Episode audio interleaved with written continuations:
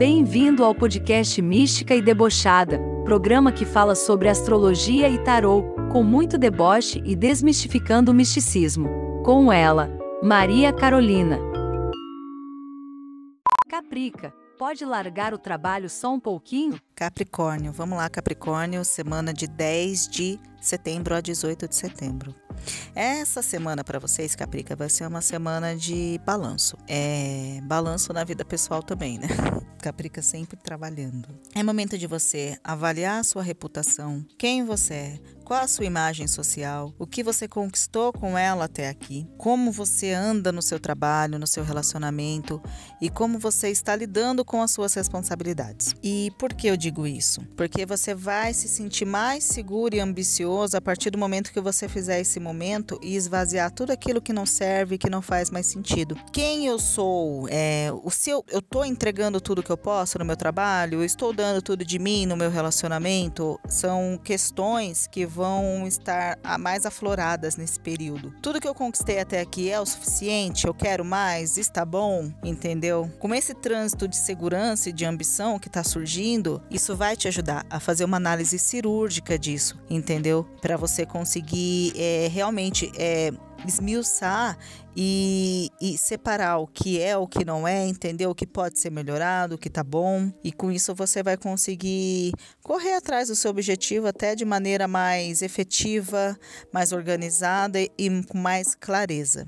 Só toma cuidado, tá? Para não ter um, um movimento de tipo, vou fazer para provar para os outros que eu consigo fazer sozinho ou consigo dar conta sozinho de que eu não preciso de ninguém. Todo mundo precisa de alguém. E Capricorniano não é diferente nisso, entendeu? Então não tenha vergonha de pedir ajuda, de aceitar ajuda mesmo sem pedir entendeu? Porque é importante a gente ter esse tipo de humildade. Então, tá? Só toma cuidado com isso. Nos seus relacionamentos, use essa energia, tá? Que tá fazendo com que você se sinta mais é, objetivo, tenha mais clareza. Use ela para aflorar esse lado sentimental, entendeu? Deixe os sentimentos fluírem.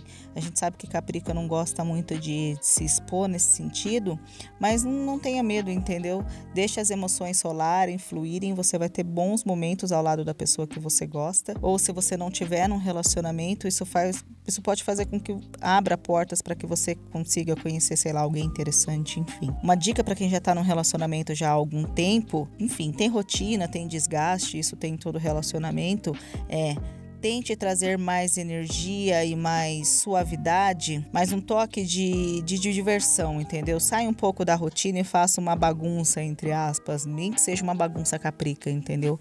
Para trazer mais leveza para essa rotina e para esse relacionamento que muitas vezes já pode estar tá um pouco desgastado, entendeu? Tente suavizar as coisas. É, do outro lado, também existe um apelo para que você trabalhe mais a sua espiritualidade, as suas ideias e os seus ideais em relação a isso. Se você não tem uma espiritualidade mais aflorada, é, talvez seja hora de pensar em todo aquele balanço se não vale a pena tentar investir em algo ou qualquer coisa que faça sentido para você, entendeu? Se você já, já tem isso na sua vida, já trabalha isso dentro de você, é momento de se conectar mais com você mesmo e com essa energia que te conecta com a espiritualidade, seja ela qual for para você, entendeu? Isso pode fazer com que os caminhos se abram para você e você consiga ter mais prosperidade na sua vida e as coisas aconteçam é, de maneira mais mais fluida, mais harmônica, que você se sinta mais em paz consigo mesmo. O problema a gente tem, sempre vai ter, mas quando a gente tem algo em que acredita ou que possa ajudar a gente nos momentos de conflito, tudo fica melhor, né? Agora eu vou ler a carta do tarô para o signo de Capricórnio. E a carta dessa semana para o signo de Capricórnio é a carta da justiça.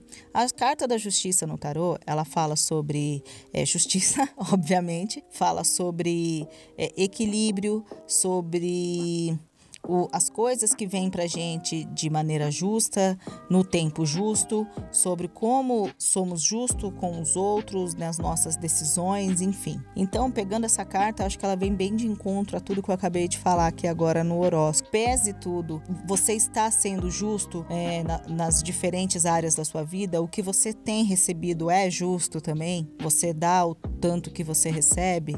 Entendeu? E vice-versa. Equilibre essas forças para que você possa seguir adiante mais consciente, mais pleno e com um caminho mais justo, né? Porque isso, isso é importante, né? Faz bem. Tá bom, gente? Então é isso essa semana. Espero que tenha feito sentido e que tenha ajudado vocês, tá certo? Um beijo e até a próxima semana.